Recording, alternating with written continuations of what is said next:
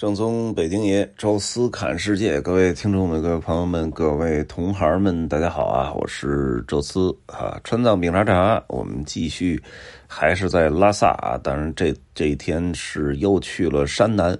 呃，前一天呢走桑耶寺啊，发现文化氛围特别好。呃，就是我喜欢的那种样子哈，所以我说，哎呀，这个山南是不是忽略掉了？不能光只看一个桑耶寺，这样就遗憾比较大。所以说，还是要仔细看看。正好我还有一天的自由活动时间，也就是二十三号啊。实际上这天呢，是我们集合的时间啊。但是呢，就是 B 团啊，首先是有。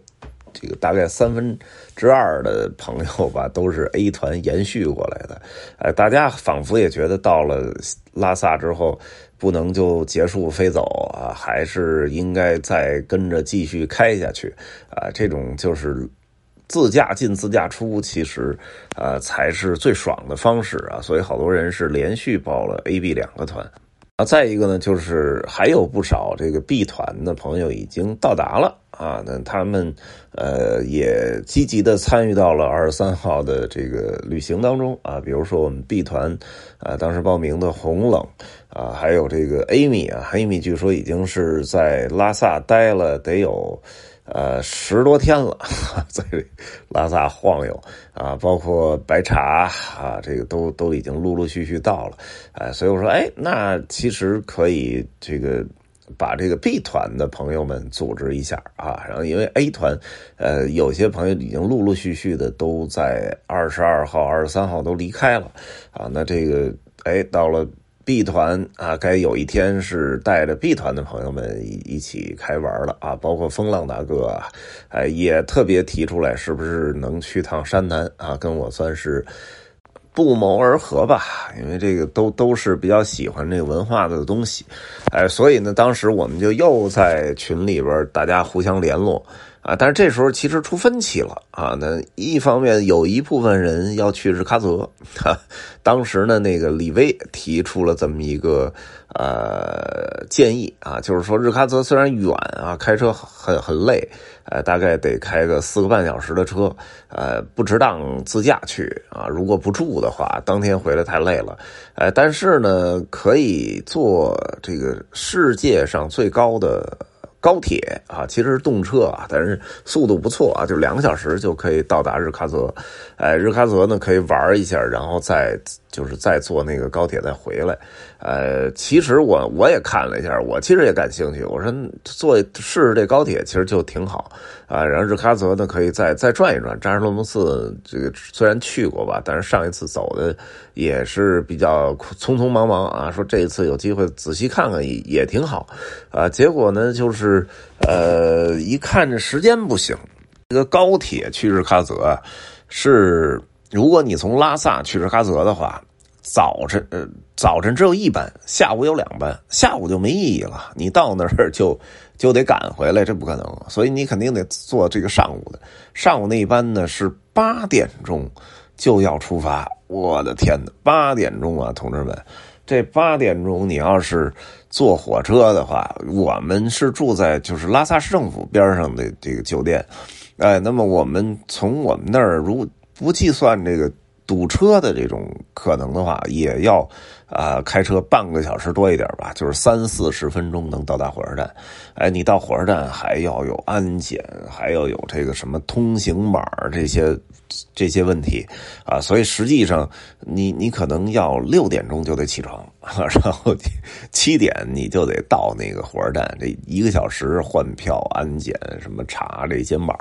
啊，这这才够这时间啊，所以实际上还是有点痛苦啊。你让我六点钟起床，这我有点受不了啊。然后呢，回来呢又。是上午有两班，下午只有一班。你上午两班就不可能了，你人还没到那儿呢，回不来。下午那一班呢是，其实是晚上，等于呢是七点多钟开，然后大概是将近十点啊才到拉萨。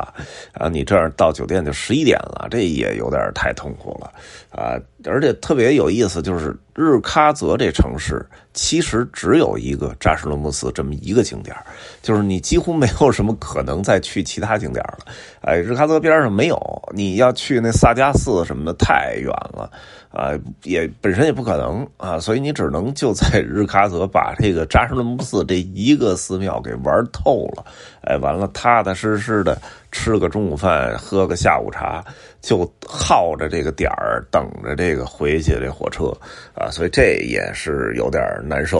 所以我综合考虑了一下就没去，啊，就这个提出这建议的这个蓝保罗同学。啊，居然也没去，也不知道他怎么想的啊！这他自己说的有鼻子有眼儿的，哎，结果最后把建议提出之后，自己反而的开了一辆车跟我去山南了，这挺逗的啊！然后结果就是忽悠了。另外的一批人去的，就包括了像童老、像张老师、杨教啊，这个还有就是老黑他们，他们凑了得有五六个人啊，一块去了啊。等于我们这边呢是组了三辆车哈，去的山南，分别是我开一辆车，哎，然后呢是这个呃蓝保罗开了一辆车，呃柳老板啊开了一辆车，等于我们三辆车奔的山南这方向去的。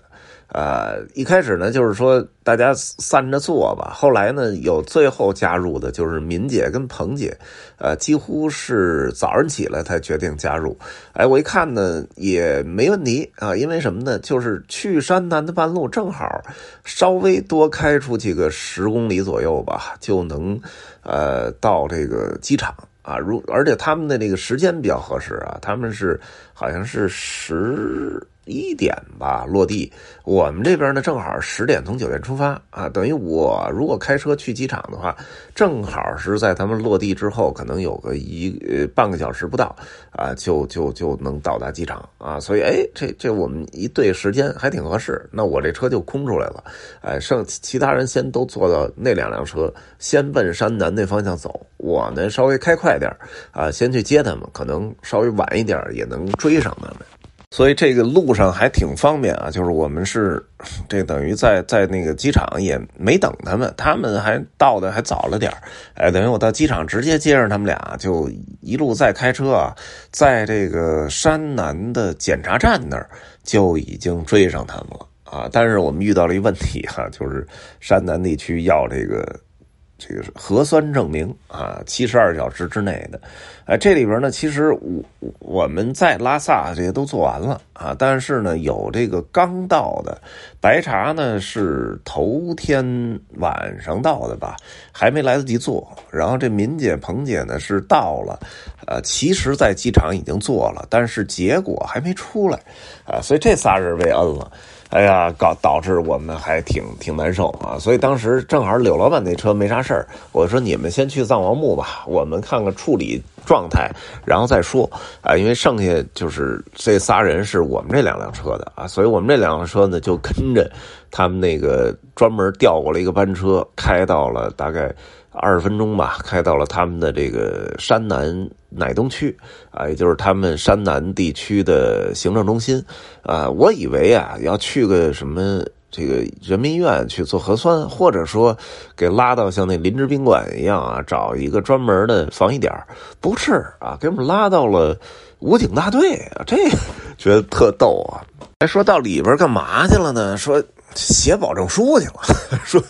就是保证什么没跟什么这个接触过，完了就就给放了。哎，我说这挺逗的，就是没想到最后这折腾半天也不是隔离，也不看证明啊，写个保证书就给放啊。所以这但是也是耽误时间了嘛，等于耽误了大概有个不到一小时啊。人家那个柳老板他们那车已经到藏王墓都开始玩上了，而且呢。就是跟他们打了个电话，他们说这路上限速也比较厉害，我们开过去至少还得有个四十分钟啊。那时候人家应该已经都玩完了啊，这个这这完全等于我们就岔开了。后来我们这俩车一商量啊，说就正好也采纳了柳老板他们的这给的评价，就是说啥也没有啊，因为那个藏王墓就是太明显了，跟那埃及帝王谷似的，基本能挖的全给挖了啊，所以就是说这个，哎呀，说呃看不。看两可。那我说那我们就踏踏实实吃个饭吧，这也到饭点了。结果导致柳老板他没吃上饭，人家看藏墓，然后正好时间就够不上了。我我们还跟他说呢，说你在藏王墓门口找地儿吃点简单吃一口，哎，然后我们就在博物馆汇合。等于呢，实际上。就是我们真正山南的开启的第一个景点呢，是山南地区的博物馆啊，这个也可以算是这个地区级啊，就跟那个新疆的和田地区博物馆、什么喀什地区博物馆一样，就这个级别可不低啊，比那个市什么的还是要。更大一些，而且呢，就是西藏这个山南地区的博物馆，我觉得是除了西藏省博啊最值得一看的地方，啊，省博当然没得说了啊，汇集了整个全省的所有的最重要的文物啊，但是就是省博很可惜没开，它现在这个新的这个省博的大楼呢刚刚建成，应该还是在做装修阶段，哎，所以它那个什么文物展啊什么的就停了啊，据说今年年内都不会再展了。呃，然后现在开的只有一个什么西藏什么百万农奴什么翻身做主展，啊，这个 确实不是我们要看的东西啊，所以就没去。哎，这回这来的山南博物馆，那那得好好瞧瞧啊，所以呃，专门设了行程，就是吃完饭先到的这儿，正好那时候柳老板他们从藏王墓也过来了，所以我们这个终于这个。小团啊，就算是汇合成功啊，然后进到山南地区的博物馆。这里边我觉得其实还是有点东西可看的，但是展览的这个文物确实不算特别多啊。但是整个的这个博物馆的建设，啊，从外边的建筑到里边的这些啊展览的设备啊设施，其实都达到了一个。就是咱们至少在咱们国内算是准一流的水准吧，不能算是一流或者超一流啊，至少是准一流啊。作为一个地区的博物馆，我觉得是不差的。呃，唯一可惜就是觉得，哎呀，就是文物的数量还是稍微少了点啊。其实山南这地区，咱们之前就跟大家聊过啊，是整个西藏文明的发源地啊。第一块农田，第一个城堡，啊，甚至历代藏王都从这里走出来，同时历代藏王也都埋在了这里啊，藏王墓啊，所以这地儿按理说应该是西藏最具有啊考古价值的一个地区啊，应该随便挖一挖都能找到什么寺院的遗址啊，包括一些什么贵族的墓地啊，啊什么什么的，确实，呃，我们看了一下山南地区博物馆的陈列，也真是按照年代啊，在不。不同的时期啊，什么新石器时代啊，什么青铜时代啊，哎，乱七八糟的什么时期都都挖出了一些东西啊，所以也其实也算难得了。里边最比较就是有视觉冲击力的是一个人的一个骷髅头，然后外边包上了黄金啊，这个看起来跟一个黄金打造的骷髅头似的。那个也是博物馆好像本身的。呃，它的封面照片之一吧，呃，从从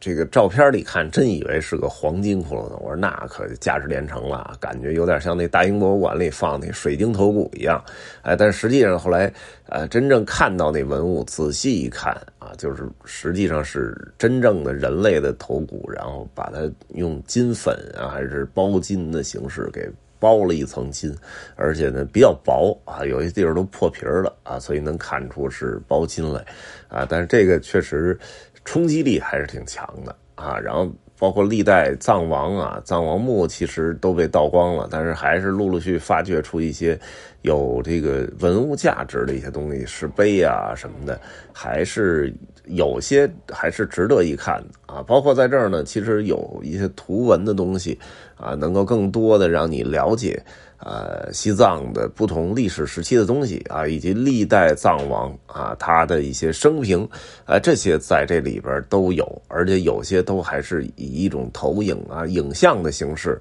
啊来向你表现啊，所以我们其实在里边，呃，也不能算走马观花了啊，但是在里边实实在在的应该也待了得有个一个小时出头。所以说，说明这个，我觉得你要是专门来这儿就看博物馆，这不值当的。但是你比如说，你真正设计了一个山南地区一日游啊，就这里边涉及到了这个桑耶寺、昌州寺、雍布拉康、藏王墓，那么这博物馆也是不容错过一个点，而且它这位置好，它就就在这个市区的边上啊，然后它斜对面就是那个长春寺啊，所以这个 也也是你必然会路过的，一点都不绕远啊，所以专门来也挺好。我们等于来的时候几乎就没人。呃，据说藏王墓还有点旅游团队啊，包括英布拉康，我们也看到旅游团队了。哎，但是在这儿完全没有任何团队，我们这个三辆车完全是顶着人博物馆大门。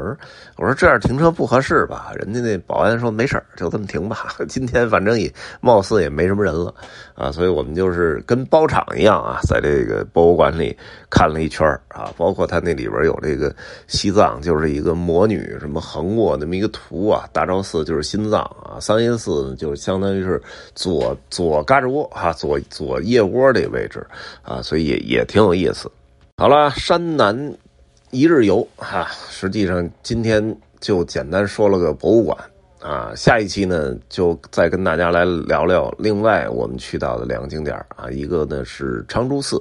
还有一个呢就是雍布拉康啊，这两个点呢确实还比较精彩啊，我们下一期的时候再跟大家来详细说。这一期就先说到这儿啊，有什么想说的，欢迎大家在影片下面留言，也欢迎大家加入。听众群，微信搜索“宙斯”的微信号，这六字汉语拼全拼，加入之后呢，会邀请您进群，也欢迎大家呢关注抖音“宙斯侃世界”啊。这一期就聊到这儿啊，咱们下期再见。